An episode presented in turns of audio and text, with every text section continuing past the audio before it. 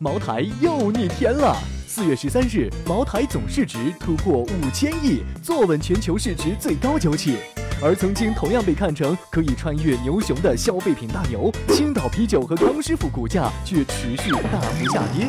一边是茅台一酒难求，一边是屌丝最爱的青岛啤酒和康师傅卖不动了。这反差说明了什么？他们的财报又凸显了什么信号？且听秦老师慢慢道来。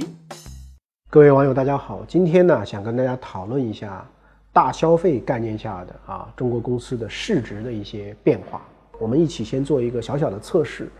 如果在大家的这个脑海里面，我提出来有三个公司，你自己先问一下自己，他们互相之间的市值差距会有多少倍？比如第一家公司茅台，第二家公司青岛啤酒，第三家公司啊这个康师傅。康师傅是在香港上市的，那这三间公司你想一想，我告诉你这个答案。茅台这间公司的市值呢，大概相当于青岛啤酒的十二到十三倍，也相当于康师傅的大概十倍到十一倍。换言之说，茅台跟他们之间是十倍级别的一个差距。那你可能要问了，怎么会差的那么多呢？那请让我慢慢跟你道来。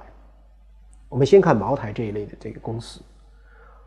茅台这个公司呢，刚刚公布了他们在。二零一七年一季度的一个业绩的一个预告啊，那么他们的一季度这三个月等于说能实现多少的这个收入呢？大概是啊一百二十八亿。所以巴菲特的啊一个信徒啊，中国的投资家段永平曾经说过，说要投资啊一定要投资长长的坡厚厚的雪，这就是滚雪球的理论。那么他说茅台呢就是有长长的坡啊，大家你喜欢喝茅台，你会一直这样喝下去。同时呢有厚厚的雪，什么是厚厚的雪呢？就是它的利润率啊，毛利率要非常非常的丰厚，所以茅台这间公司呢的市值啊，竟然在这个最近的几个月里面呢，已经穿过了五千亿人民币的这样的一个市值啊，最高的时候达到五千三四百亿，那么它的股价呢，已经到了四百多块钱这样的一个股价，所以茅台的这个概念相当于什么呢？贵州省一年的 GDP 呢，去年一点一七万亿，茅台一个公司呢，五千三四百亿的市值。就接近于贵州省 GDP 的一半了，所以这个公司呢是非常非常可怕。茅台在过去的一两年时间里面，它大概涨了百分之六七十，但是我看了一些在澳门博彩的一些公司呢，它的涨幅更加惊人。那么我们还看到呢，有一些啊这个奢侈品，其实最近的表现呢也不错，比如说瑞士的表在香港和内地的销售额呢都已经在反弹了。又比如说在去年我去看这个爱马仕，爱马仕其实。也已经从刚刚八项规定出台以后有一阵的这个低迷，现在开始慢慢的这个复苏，并且开始上涨，甚至有很多的豪华汽车的这个销量呢，也在不断的这个上升。比如说在刚刚结束的这个上海车展呢，这个大型的这种房车啊，卖的就特别特别的火。那么我们看到了这样的一组这个数据，就是一些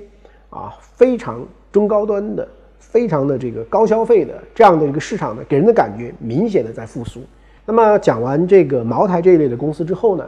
我们再来讲一讲刚才我提到的像康师傅和青岛啤酒这样的公司。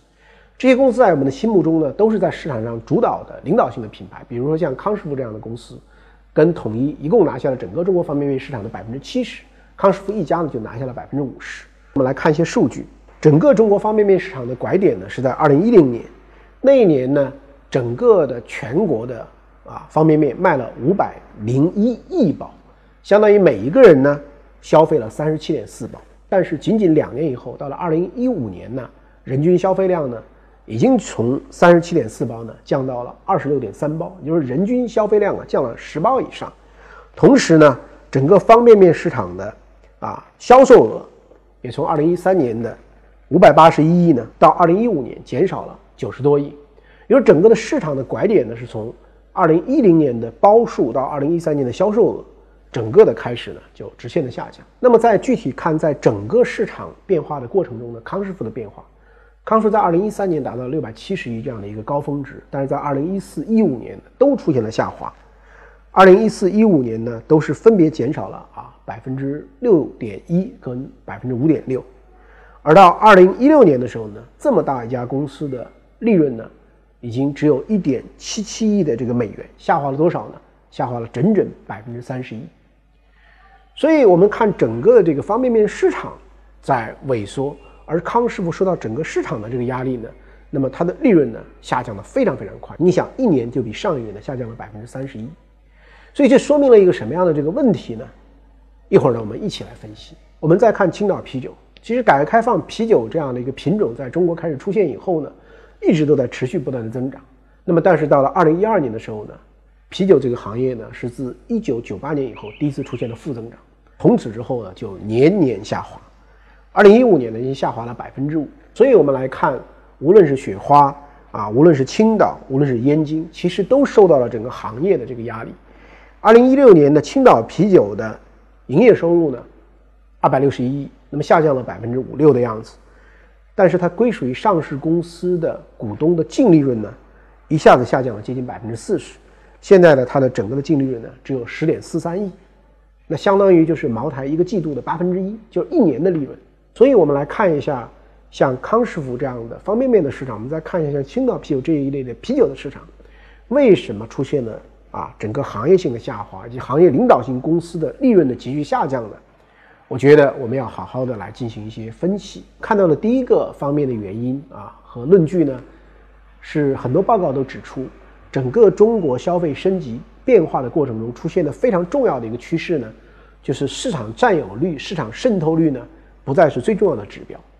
而产品的鲜活度、产品的创新以及产品形象的这个数字化饱满，在这个意义上呢，能不能迎接新的消费者的需求呢？会变得更加的这个重要。我们看到，无论是像康师傅，无论是像青岛啤酒，还包括最近两三年下降的也非常快的娃哈哈，其实他们的整体的打法还是追求传统的渗透方式、传统的这个渠道管理。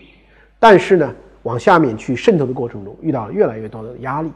而相应起来的很多这个电商类的一些品牌，很多新型的一些的品类，慢慢的在起来。所以呢，一个公司的这个整体的形象，如果不能够向着这个创新，不能够向着鲜活，不能够向着个性化，不能够向着品牌年轻化的方面去转变，那么就会出现很大很大的这个问题。那么第二个，他们下滑的原因呢，很多人在分析的时候指出来呢，在过去的四五年的时间里面，是中国的外卖和订餐呢这个发展的非常非常快的这个时候，所以呢，那么很多人选择了外卖跟订餐呢来解决一个。啊，所谓 fast food 就是快餐的这个需求以后呢，就不再用这个方便面了。那么第三个呢，也有很多的这个研究呢是说，最近这几年啊，中国的这个呃整体的经济发展，除了消费驱动以外呢，很大部分还是靠投资，特别是我们在基建方面有很大很大的投资。那么投资上来了，那么很多的这个商务活动增多了，所以像茅台这类东西的需求量呢，反而就起来了。那么最后呢，我觉得中国现在市场啊，在发生着一些很重要的结构性的啊长期的变化。比如说，第一个，中国的流动人口的总人数，以及中国外出打工的农民工的这个人数呢，现在其实都处于一个下降期。在二零一五年，中国外出打工的农民工增加了多少呢？六十万。二零一六年国家统计局的数据呢，增加了多少呢？增加了五十万，这说明什么问题？说明整个中国年轻的外来劳动力再去打工啊，啊，已经是越来越后继乏人了。那么在我看来，方便面这样的这个食品，包括啤酒这样的食品，在某种意义上呢，在过去很长期的时间里面呢，其实是中国社会人口流动性的一个载体。但是现在我们看到整个社会的流动性在继续增加。已经是非常困难的，甚至说我们总的流动人口数量已经开始下降了。那么，我想跟他们所匹配的这种产品呢，肯定也开始下降了。所以，像啤酒跟方便面这样的这种食品呢，我觉得它很难再恢复到非常强劲的一个增长。那么，第二个呢，为什么会出现像茅台、像一些奢侈品等等这样的一些市场在这个起来了？那我觉得很大程度上跟一个所谓叫财富效应是相关的。在过去的这个几年时间里面，中国又出现了新一轮的一些财富效应。什么叫财富效应呢？比如说，你自己这个在资产市场里面感觉到自己比以前富有了很多。那在过去的这个几年时间里，中国发生了很大很大的一个变化，就是中国的一线城市，包括二线城市，甚至现在已经开始慢慢有点扩延到一部分的三线城市，房价涨得非常非常的快。在很多的这个人的自我财富的这个市值来看，他可能觉得很轻易的就涨了几百万，甚至上千万。那么在我们身边，北上广深啊，杭州、南京啊、郑州，类似这样的很多的这个城市，经常你会听到啊，我在几年前买了一个房子，现在最近已经涨了很多很多。这样的一个资产市场的受益者呢，那么他们受财富效应的影响呢，他们就倾向于去消费，像茅台、像奢侈品等等等等。那么，在过去这些年呢，中国的这个房价不断的攀升呢，还导致了一个后果，就是说，我们中国的这个中产者呢，越来越变成啊有很大资产的穷人。什么意思呢？就是说，你每个月还了这个房贷以后呢，其实支持当期消费的这个能力呢，其实是在下降的。所以从这个意义上来讲呢，像品牌类的一些快消品，在某种上它也受到了相当大的一些挤压。那么再加上中国这些年的这个电商的这个发展，有很多的这个中产者呢，开始在电商上去买东西。为什么要在电商上买东西呢？说说穿了就是便宜嘛。那么这样的话呢，也使得像青岛啤酒他们这样一种更加依赖传统渠道的话呢，他们受到的这个挤压就会更大。所以像康师傅跟青岛啤酒这样的遇到的这个消费方面的这种压力呢，我觉得不仅是整个中国社会外出的这种流动性下降的一个标志，其实也是中产者。因为这种高房价，因为当期可支配收入实际的支付能力的下降，这个而出现的一种必然的这样的一种结果。我们今天中国这个经济结构背后的资源配置，以及这个背后的财富效应，到底是不是一种非常健康的、可持续的一种方向？那么，当然，我认为像青岛啤酒、像康师傅这样的公司呢，也不必完全的这个气馁，因为。因为中国毕竟是非常非常大的一个市场，因为我们也看到，在日本跟韩国，比如说像方便面这样的市场，通过不断的这个创新，啊，包括在日本的这个很多这个动漫化、卡通化的这样的一种设计，他们也找到了很多这个发展的空间。所以我认为，在一个大消费的市场里面，如何能真正的创新，如何能做出差异化，如何能应对新的消费环境的形成，那么我觉得这里面呢，实际上是有很大的这个学问。如果能够克服很多的挑战，我相信像青岛啤酒他们这一类的公司呢，在未来也仍然能够找到这个高增长的新的机会。你也可以在大头频道战略合作伙伴喜马拉雅 FM 收听本节目音频，你也可以在大头频道媒体合作伙伴澎湃新闻收看本节目精选。聊完了奢侈品的复苏和屌丝经济的衰弱，接下来我们要来聊一聊汽车这个激情的话题了。看过《速度与激情八》的筒子们，大概不会忘记这样一个酷炫的画面：女魔头赛隆通过互联网云端指挥一大部汽车发动袭击，那场面除了震撼之外，还有点儿细思极恐。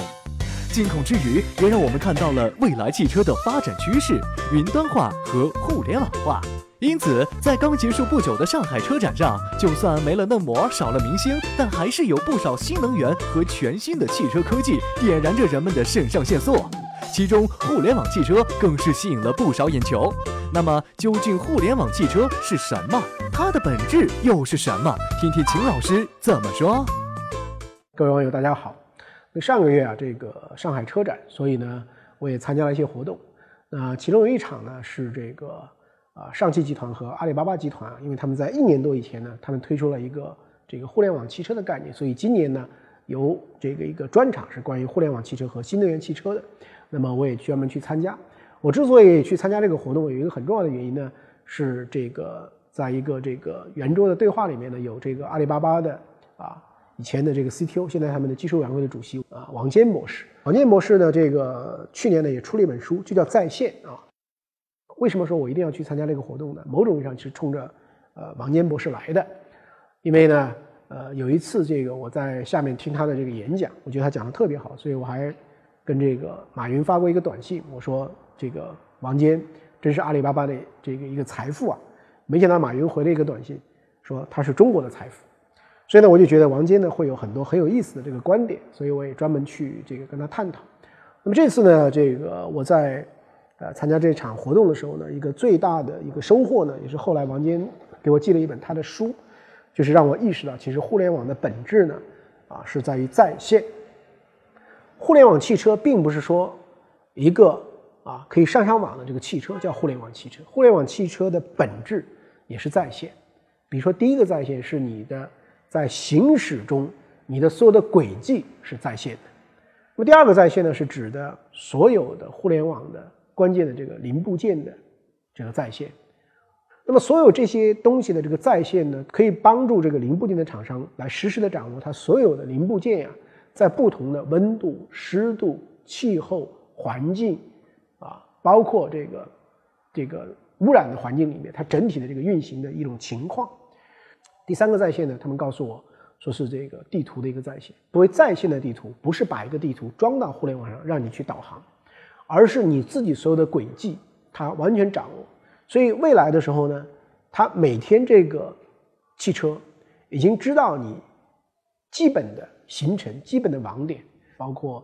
呃要不要开这个空调，空调到几度啊？今天这个这个有什么样的这个情况啊？呃，要不要中午的时候帮你去订餐？要不要帮你去十先前的这个定位什么样的餐厅？就是说，它随着对你的这个情况的越来越多的了解，其实对你的这个预判性呢也越来越强。所以我参加这一次的活动呢，使我对于互联网的这个在线的这样的一个属性呢，其实增强了很多的了解，甚至可以说在线就是互联网的本质。哪怕是我们在睡觉的时候，其实我们也是在在线，因为。我们的这个带的这个传感器，或者说我们的手机或者我们的手表，即使在我们睡觉的时候，我们也是在在线的状态，因为我们带的这个传感器，我们的手表可以把我们当时我们的这个心跳、我们的这个呼吸很多的数据呢给采集出来，来给相关联的服务者呢来提供这些数据，然后让他来给我们以很多的诊断和建议。所以我相信说，在未来，在线是互联网的这个本质，数据应该是互联网的养料。而计算是互联网真正的动力之所在。在这次的上海车展上，除了互联网汽车外，新能源汽车也成一大亮点。可见，全球的车企在可持续发展上都下足了功夫。除了新能源汽车的研发外，在汽车零部件的新材料应用上也是脑洞大开。你知道吗？大豆、椰壳、蒲公英、番茄皮这些稀奇古怪的东西已经被运用到了汽车材料里。据说已经有超过一千五百万辆已售福特汽车中配备了使用大豆发泡材料制成的座椅，减少了超过六百万公斤的石油消耗。看来福特汽车在可持续材料的研究和应用方面还是有比较强的超前意识。这次我们的禽兽朋友圈也特地采访了福特汽车可持续性及车辆环境全球事务总监 John Vera，来听听他对汽车可持续发展的一些看法吧。Ni hao, Washa John Vieira with our Chinese researchers in Nanjing. Um, uh, we're experimenting with bamboo. And when we think about plastic parts, oftentimes plastic parts are reinforced to make them stronger with fiberglass, but fiberglass is very energy intensive. Bamboo actually has very, very strong properties. So instead of using fiberglass, we actually use bamboo to strengthen the plastic parts. So that's an example of what we're doing in China. As we look at other parts of the world, maybe we use coconut husks to strengthen parts in South America, or we use um, wheat straw, which is basically the, the waste from wheat, to strengthen parts in the United States. So our strategy is for each region, let's think about the plants that are grown in that region and actually use those plants in parts for vehicles that are made in that region. There's a, um, a plant called the agave plant, and that plant is actually used um, to make tequila, which is some, uh, a drink. And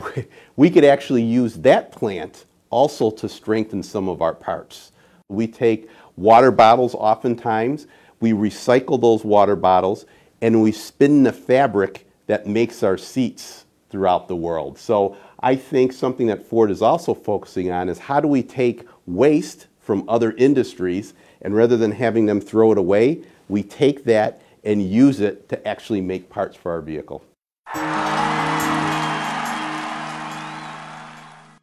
张朝阳到底有没有和泰勒斯威夫特在一起呀、啊？那天我看到张朝阳的这个新闻以后啊，啊，其实看到了有蛮多的这个大家的下面这个讲到的人啊， 然后呢，我没有直接去问张朝阳，我只是看了一下他的这个微信，那个微信我打开看到张朝阳说是没有的，那我们就只能相信张朝阳的这个话了。